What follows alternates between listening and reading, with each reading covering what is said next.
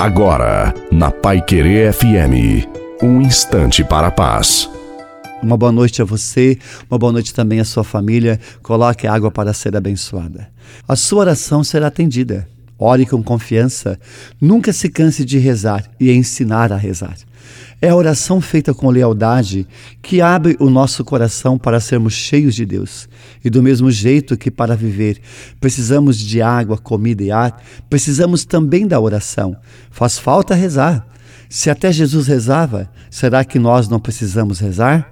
Quando um homem e uma mulher de Deus rezam, sempre o céu se rasga, se abre e se derrama graça sobre eles. Portanto, ore e muitas graças serão derramadas a você e a sua família.